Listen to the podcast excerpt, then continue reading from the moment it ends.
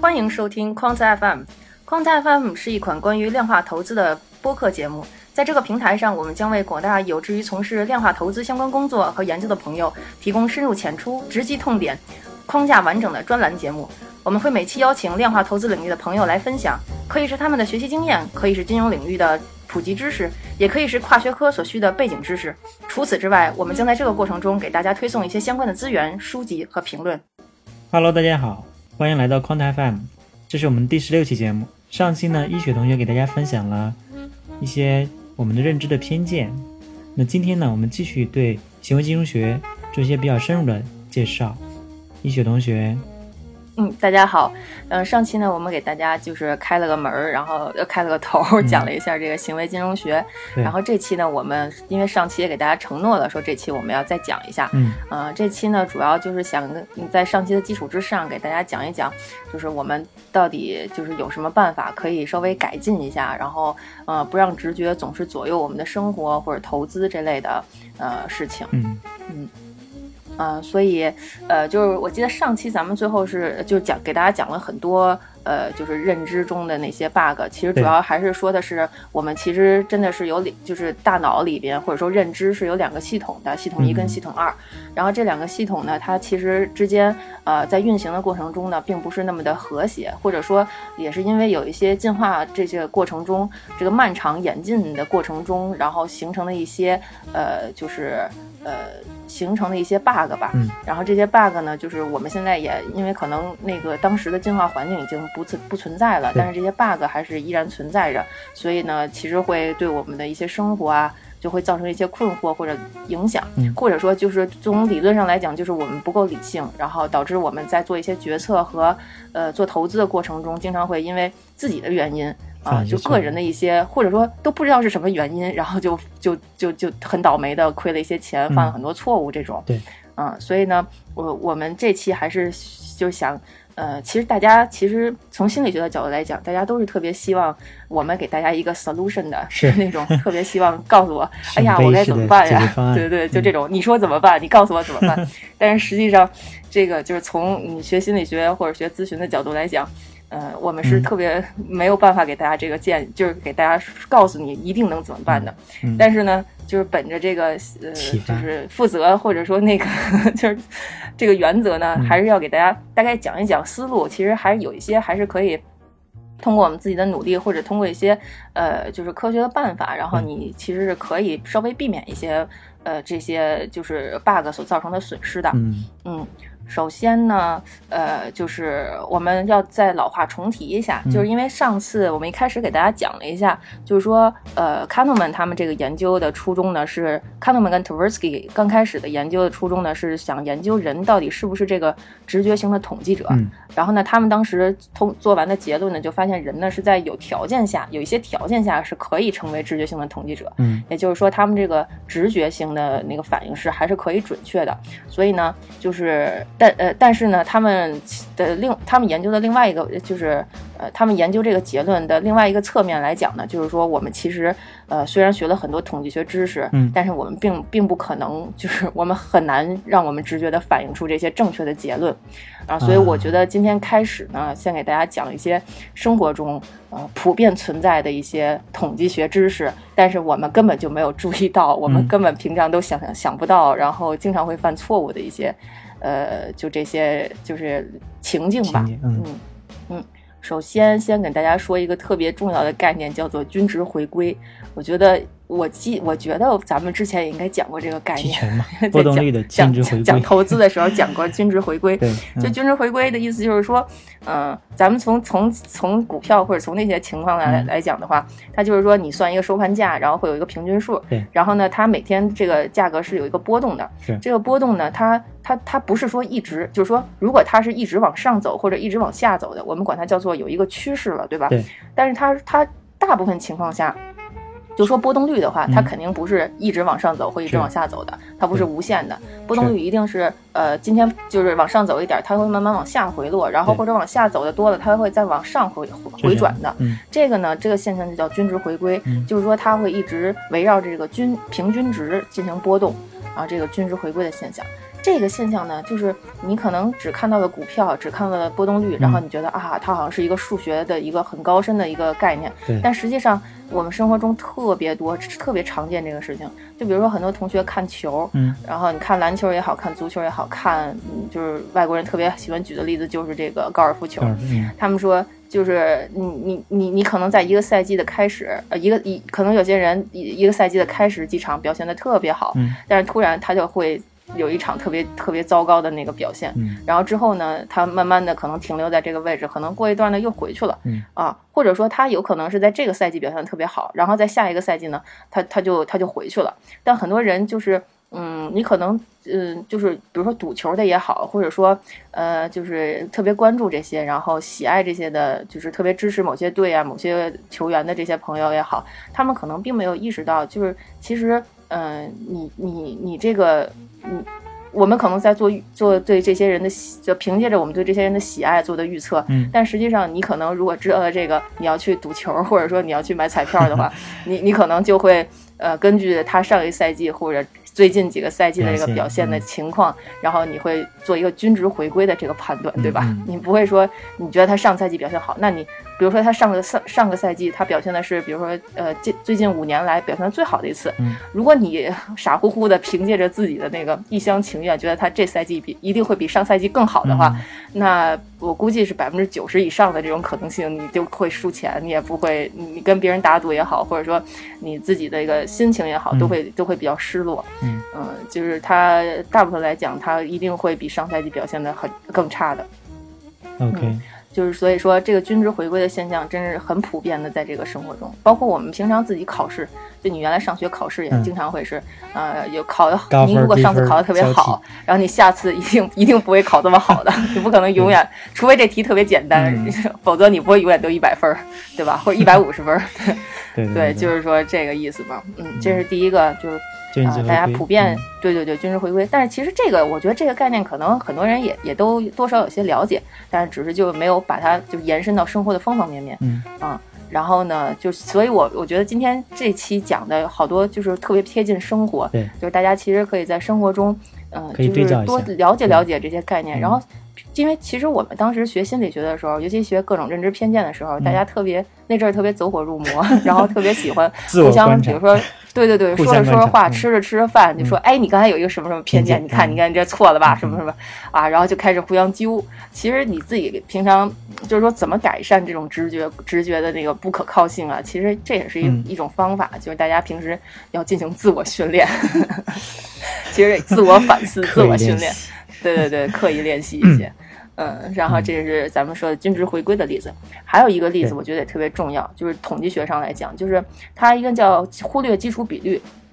就是大家经常会忽略一个基础比率，啊，这个应该叫比率效应还是叫什么效应？我记得。然后就是说，嗯，你看一个病的发病率。或者说看一个，应该是这么说吧，你就看肺癌的一个在各省份的这个发病率，或者说在呃各区县的发病率，然后你你会发现，你你可能很简单的就去看这些数据，然后你就发现啊这个区高那个区低，然后你就通过这个就就就开始臆想，就说啊那个地方因为煤啊煤矿啊特别多，或者那地方污染特别严重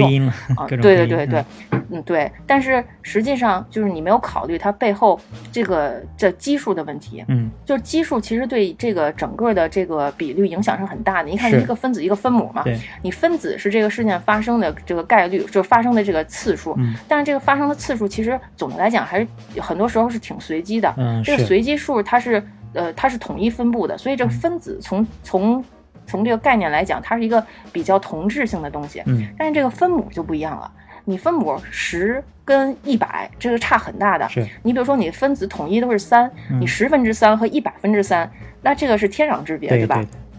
所以，所以就是说，大家很多时候就是呃，光看一个比，光看就是包括我们很多媒体上的报道也是光有一个比例，但是你每次可能就。你不自觉的就被这个比例所诱导了，然后你就会就就开始站队了，就开始发言了。然后其实你你背后要思辨的就是你要去考虑一下，他给你这个比例之前的那一步，这个分子分母到底是怎么个样子的啊？如果它这个分母很大的话，呃呃，它这个分母很小的话，它这个比例就就就很容易出现一些奇奇怪怪或者特别夸张的比例，对吧？然后所以就是说在下结论之前，嗯，这个。就像这个比例，这就比就是这个基础比率，就是这个基数的问题。对，其实大家也是需要时刻警醒在脑子里的，就是省得就是会犯生犯一些特别拍脑子的决策或者拍脑子的言论，然后就像喷子一样，就会这样，就各种拿来作为真理一样去在那对对对互相。而且就是为什么为什么说起这个是，就是你你愿意喷是你自由哈，但是就是说你会你会被打脸的，对吧？对，是的。你你被打脸，自尊心往哪放？对对对。因为从这个角度给大家考虑一下，其实注意一下比。在喷，对，先考虑一下总的样本，就总的总体样本可能大家都一样，但总体不一样，肯定会它反映的这个最终的比率上就不一样。嗯，对，所以这个你看，这两个都是统计学的例子嘛。但是你看，就是统计学，大家嗯也都学了，可能没，对，就是有些人学过，有些人没学过。但即使是学过的，他也不能意识到，就是很就就很多时候也用不到这个这个结论嘛。有的时候，对对对，嗯嗯。然后还有一个。呃，一个一个一个呃，还有一个就是特别常见的情况呢，就是呃，这个可能不算太统计学了，这个应该算是比较心理学的一个心理特征。就是说，我们其实大家都特别喜欢把事件合理化，然后合理化的这个过程呢，就是给自己编一个故事，然后呃，就是通过编故事的过程，然后你就你就你就把这个事情合理化了。但是这个事情的真正的因果关系，呃，到底有没有？其实。就是 不太不太确定的，因为像统，然后咱们就为说这个引申到统计上呢，是因为，呃，就统计上有一个特别重要的结论，就是相关关系不等于因果关系，对吧？就说这两个事情有关联，但是它不是说对决定性的，对对，因为你比如说 A 和 B 有关联，你说是 A 导致了 B 还是 B 导致了 A 呢？还是 A 和 B 之间有一个 C 共同导致了他们两个呢？对吧？对这个。这个是这个是也是一个统计学上面特别成熟的一个结论了。大家就是学过的话，对这个我觉得学过的话，对这个结论应该特别重视，因为经常如果你做实验的话，经常你算好多的算出相关来了之后，然后你要再做下一步的验证实验，去去做你的因果关系的结论，而不是说你通过这个这个相关你就去写因果关系。你要这么写因果关系，一定会会被人批的 啊！就是就是这个这个可能会有个弦儿，但是。你要是用到生活中，就可能没这个弦儿了。对的，对的。对，比如说今天今天早上，你你就比如说特别倒霉啊什么的，你就会觉得最近水逆了，这种事儿吧，对吧？是。就是大家其实开个玩笑还可以，但是就是别当真。然后好多事情，嗯，尤其你在做决策或者做一些决定的时候，你你一定要慎重考虑，就不能儿戏了。对对对对。就这些都是很很很重要的一些 bug。嗯嗯，然后。我觉得可以再说另外一个吧，还有一个，嗯，统计学上的，嗯嗯，我觉得统计学上可能可能就这几个了吧。再说一个，就是还是挺重要的，是比较偏心理学的，就是。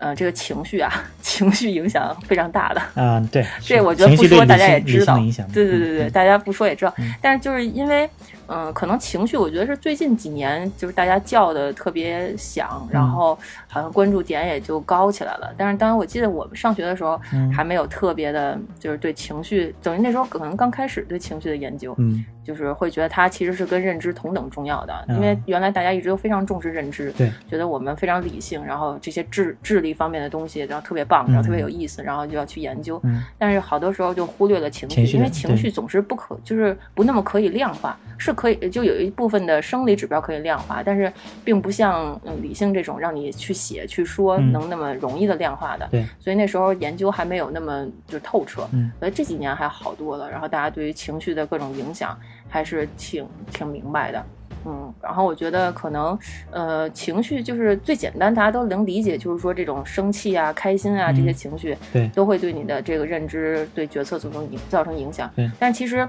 呃，慢慢的像现在像抑郁症啊什么的这些提的比较多了以后，就像焦虑啊、像后悔，我们这些情绪大家也慢慢开始注重视了。啊，就这种情绪呢，是在基础基础情绪层面更高一层次的。它就是更复杂的一些，就是情感类的情，呃，情感层面的东西了。它可能不能叫情绪，不能叫情感层面的一些维度。然后就像焦虑，就像后悔，就像，呃，就是抑郁，可能这种情绪都会对你造成一些影响。啊，所以大家其实就是稍微注意一下就好，因为嗯，可能在稍微成呃成年人吧，然后嗯，在职场阅历稍微多一点的以后。可能都会知道情绪啊，对这些事情影响比较大。对，就是尽量不要在自己情绪不好的时候做决策嘛，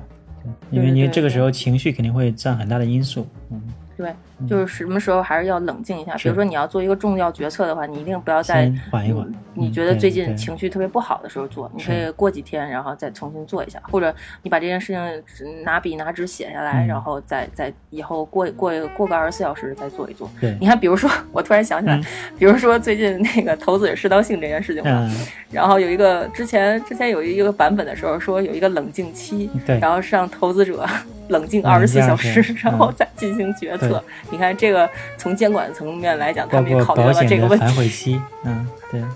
对吧？其实他们也考虑了这个问题。是是是，确实，嗯嗯，他就怕你太受营销，比如说你的这个客户经理或者你的这个营销经理营不断营销你的时候，你没法去在，嗯嗯。我觉得我这一下就给拽的拽，给拽到这里来了。对，反正 然后嗯，反正说了很多又 bug，又又又又引出了很多就是生活中常见的 bug，以及我们怎么去注意它。对，嗯。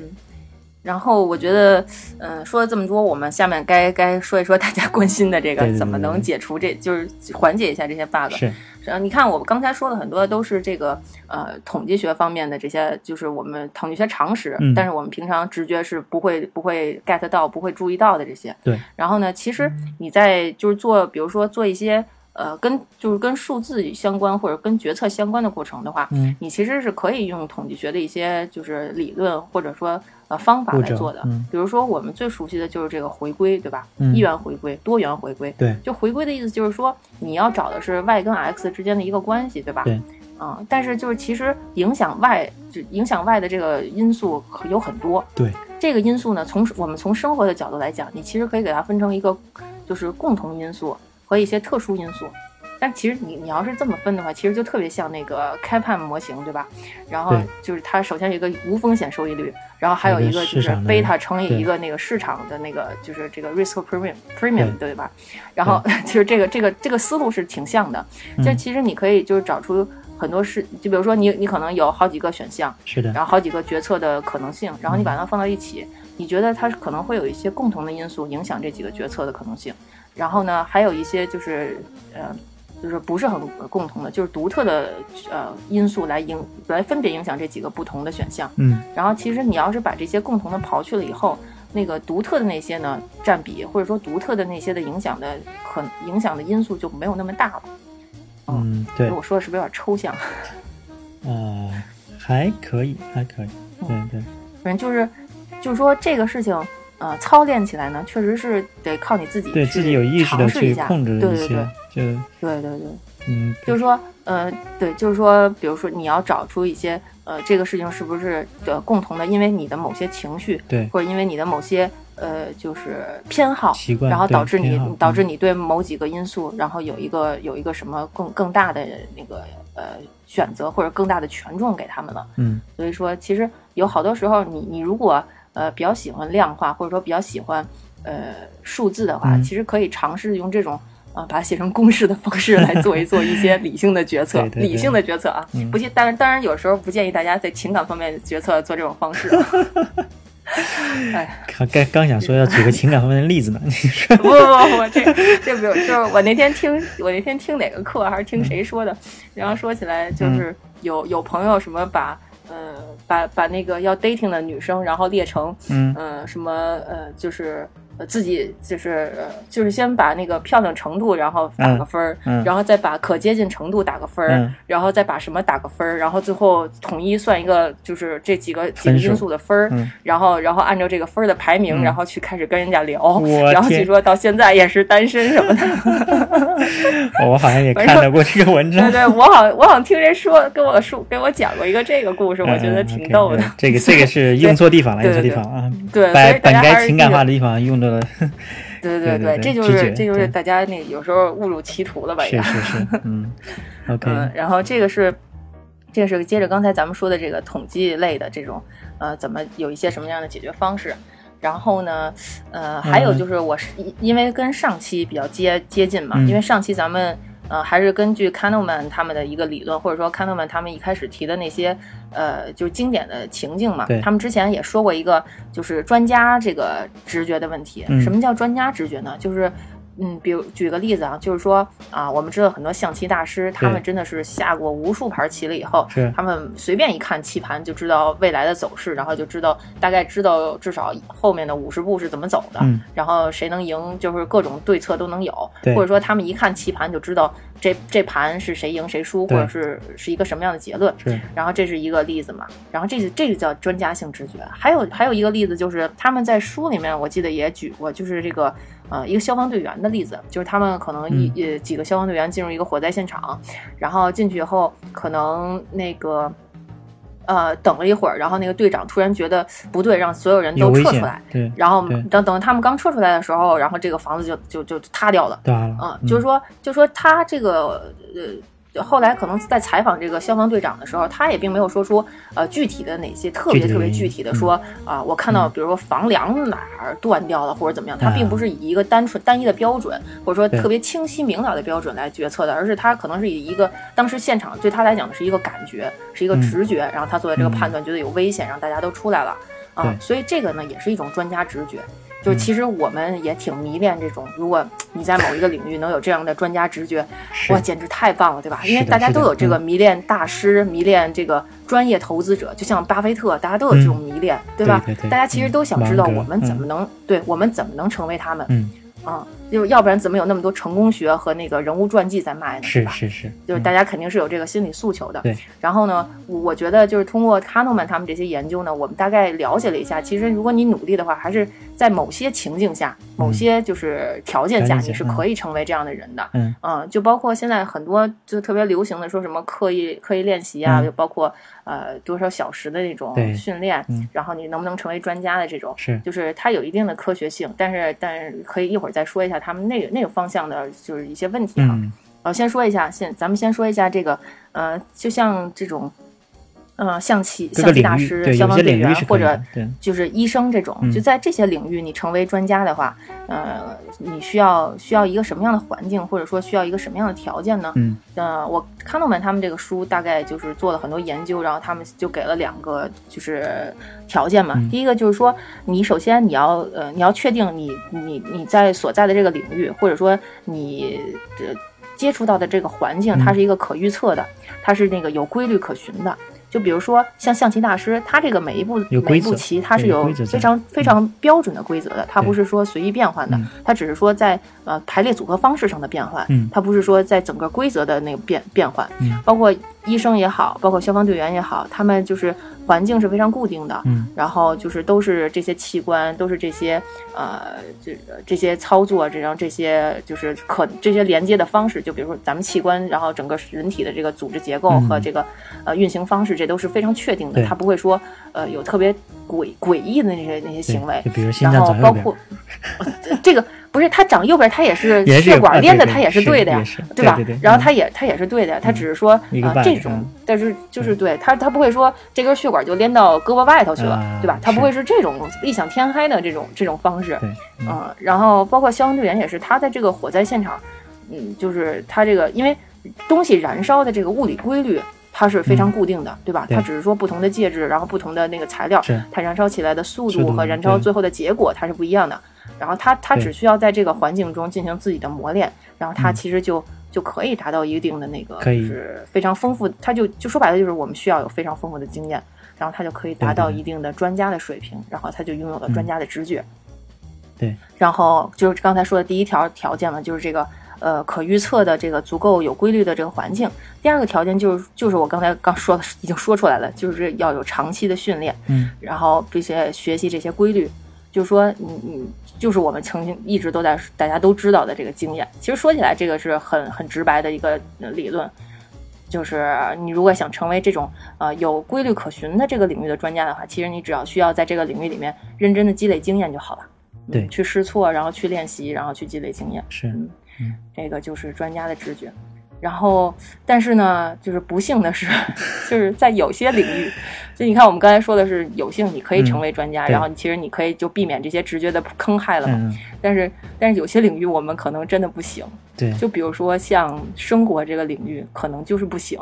很多事情，因为你看这两条的话，我们来考虑一下哈，就是首先你这个环境。不太可预测，对吧？是是，你今天一件什么事，明天一件什么事情？因为我们其实基本上在说的就是一个随机的这个世界，随机的过程，要不然也不会有概率论啊这种东西，对吧？是，它即使是。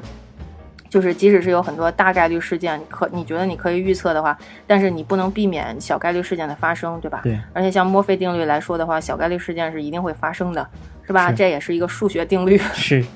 所以，所以就是说，我们生活来讲，它可能并不是一个特别有规律可循的环境。嗯。而且，我觉得从我个人没有没有研究的角度来讲，哈，就是说这个环境可能它越小，它越有规律可循。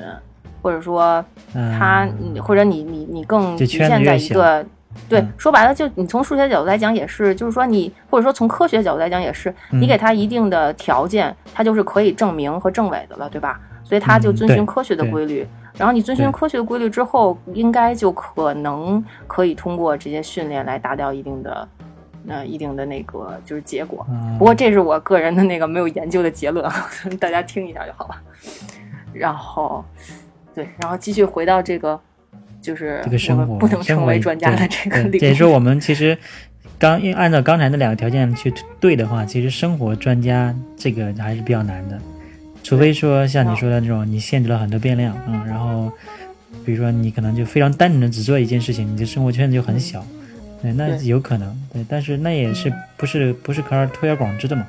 嗯，对，因为一说起这个了呢，又想起就是因为原来就是做社会心理学研究的时候，就发现，嗯，这社会心理学研究呢，就是非常容易受人诟病，就说你说这个在什么什么情况下就不可能啊。我们只能说，对你说的那个可能性非常非常非常有可能，嗯，就是我们也我们做社会心理学，还有包括其他各种心理学研究也都是，嗯，或者说各种科学研究也都是，你肯定需要让其他一些变量不变，对，然后只变个别的变量，对，所以呢，你的那个就是受限的条件非常有限，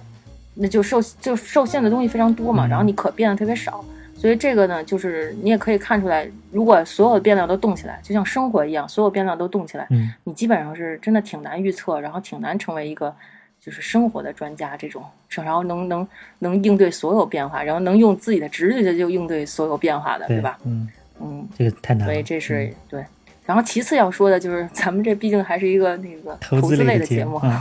就是股票市场 也是这个不太可预测的，同志们。然后不过不过大家基本上也都知道这个这个结论了嘛，就是也都知道股市变幻莫测，入市需谨慎嘛。是是是。所以其实我觉得也不用说太多了，对对对。大家就就是大家千万不要就是在我们说这个是什么意思呢？不是说让大家以后就不要炒股了，嗯，是说大家千万炒股的时候不要拍脑袋。对。不要觉着我识别了什么模式，我识别了什么？对，因为因为这个也是挺不可测的。然后你你没办法在很长期的，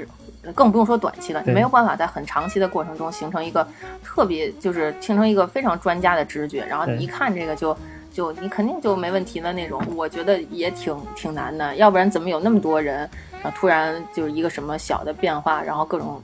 对冲基金或者说各种投资大佬突然就亏亏光了，嗯，怎么样了，对吧？当然他们有自己的一些，比如说公式错误啊，或者说呃杠杆太高啊这种问题啊。对。但是这个也是一个专家，你专家的一个控制的方面，对吧？你专家为什么没有考虑到你的杠杆这个比例，现这个这么高的比例不行呢？对吧？所以它其实股股票市场、投资市场还是就是确实是一个不可测的，大家不要拍脑袋。对。那一定要就是。呃，用科学的，然后去算一算数，然后尽量多做一些就是呃多余的事情，比如就是就是比如说你多你不要满仓啊，不要不要那个呃就是贪婪啊，然后你一定要定期止损，然后对，实际上买维安这种事情，那你要要这样说，其实巴菲特他们也是只是说做了很多对自己做了很多在我们看来很不必要的限制，因为我们搞量化肯定要加杠杆，但他就说永远不要加杠杆，永远不要去做空。那也就是说，可能他就把这个变量去掉之后，导致他更容易成为专家了，可以这么对吧？对吧？其实对对，你说这有道理。虽然我们这个都是没有说科学依据研究出来，他们这样就对了。但是咱们其实就是在探讨嘛，因为这个东西也挺难研究的，而且样本有限，然后那个时间有限，这种也就生活这种东西，你想肯定也比较难。咱们再探讨起来就往哲学上说了，嗯，对。所以对，所以这就是我们根据上次我这一直特别想说的，就是怎么能，就是对对对，一个一个非常好的解决方案。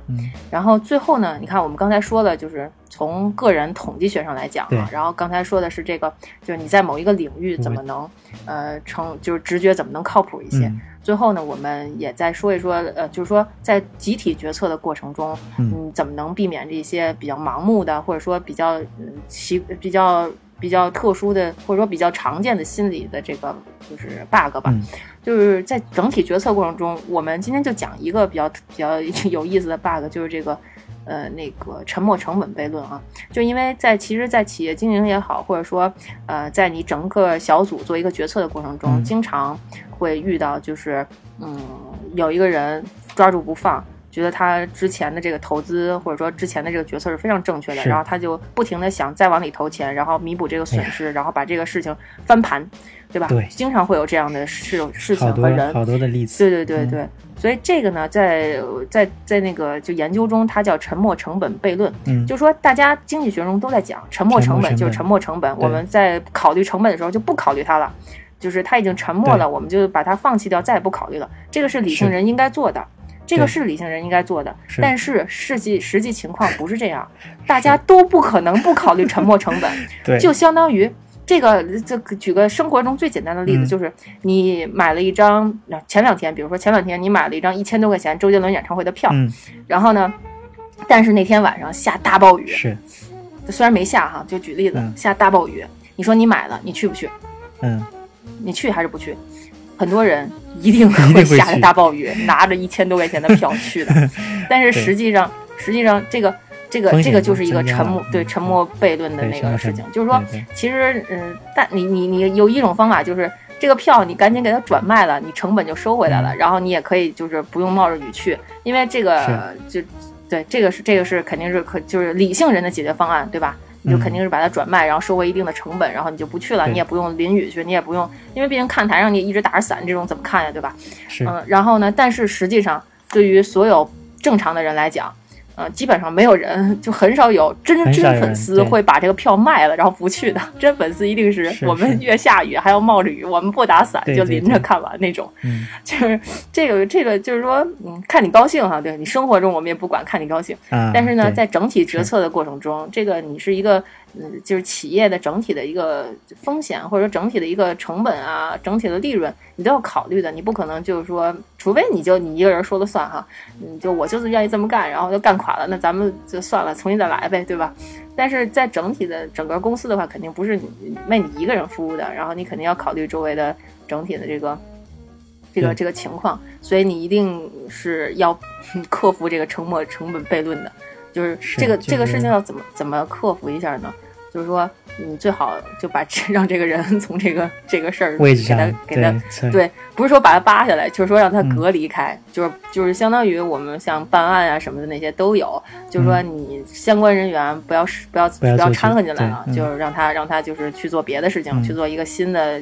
方案什么的。然后这个事情呢，就交交给一个新的人来，因为新的人来呢，他并不知道以前的这些瓜葛，他也没有以前的心理负担，对，然后他可能很很快速的，就是或者说他当。时来的那个状态会很理性的来处理这个事情，是，嗯，这个就是就是我们最后给大家再讲的一个，就相当于外来的力量去去帮助你去规避这个沉没成本，嗯，对，就说其实这个就是参考外部意见这个事情啊，也是很重要的，就尤其在群体决策的时候。就是很需要大家去参考这个外部的意见，就是因为你在一个小组里面，然后你在这个时间长了以后，你一定会被，因为是人嘛，人都是会被就是过去的记忆，然后过去的自己所羁绊的。对。然后在这个过程中，你你肯定是，但但是就你肯定没法保持理性了，很多时候。是是是。对，所以你一定要引入一个新的力量，然后或者引入一个跟这个事情无关的人啊，就是说，就是这很简单的道理，就是我们在说的这个旁观者清。你就让旁观者来把这个事情解决掉，对，会比较好。这个我我补充一下，因为自己本身做企业，然后，呃，实际上其实很多管理者或者是很多企业的决策者，他我不我觉得他应该知道沉没成本和机会成本的这个差别，因为大家学管理或者学投资，这些都一路学过来的，就是你在做投资决策时候应该考虑机会成本，而不应该考虑沉没成本。但是但是，就身边有很多例子。就是包括这个项目，可能做了两年之后没有任何起色，呃，当一个新的人决定要把它放弃的时候，他仍然会坚持啊，不行，我要做下去。对，这很这就是没有考虑沉没成本，对，嗯。但实际上，其实我们有一个解决方案，就是我们一直推崇老人做新事，嗯，新人做老事，嗯。这样的话，其实会就就像你刚才说的这个参考外部意见或者用外来的人去，就当当新人去做老事的时候，他可能会没有一些之前的包袱。那他一来，大家快点做笔记啊！大家做笔记。继续，继续。对对对，就是就是这种，就就是这种一个一个，就你的一个习惯吧。你这样的话会，嗯，有意无意的帮你去规避一些东西。对，有有很有很多，就我们推崇快速的试错嘛。对你，你如果是试错不够快的话，尤其这种环境下，很容易就受一些像这个沉没成本的一些影响，导致你的项目失败、投资失败，甚至更严重的失败。对，嗯。嗯，我觉得其实还其实也有很多还可以讲的，但是咱们时间也差不多了，今天可以先讲到这儿了。OK，可以，嗯嗯，所以我们简单总结一下，因为就是行为金融学，行为金融学就是。其实就是心理学和金融学，或者是心理学跟经济学的一个呃交叉的学科。对，就是它其实是把心理学的很多最新的这个发展，然后最新的研究成果，然后运用到金融中，然后让我们金融的预测或者说金融的描述这个金融世界更加准确，而不是说像原来嗯大家一一一味的认为，或者说我们理想中的是一个什么样的世界？是因为现在现实它不是这样的嘛？对对对。嗯，所以大家其实，在就是平常嗯就不太忙啊，或者说不是呃特别高强度的工作之余，可以看一下相关方面的这个研究啊，什么有趣的实验呀，然后慢慢在生活中积累一些就是呃这些经验。是，然后其实还是对自己的生活，然后对投资肯定是有帮助的。对的，嗯。嗯，好，那就好，那今天就先这样。好，谢谢一雪，嗯嗯，谢谢大家，拜拜，再见。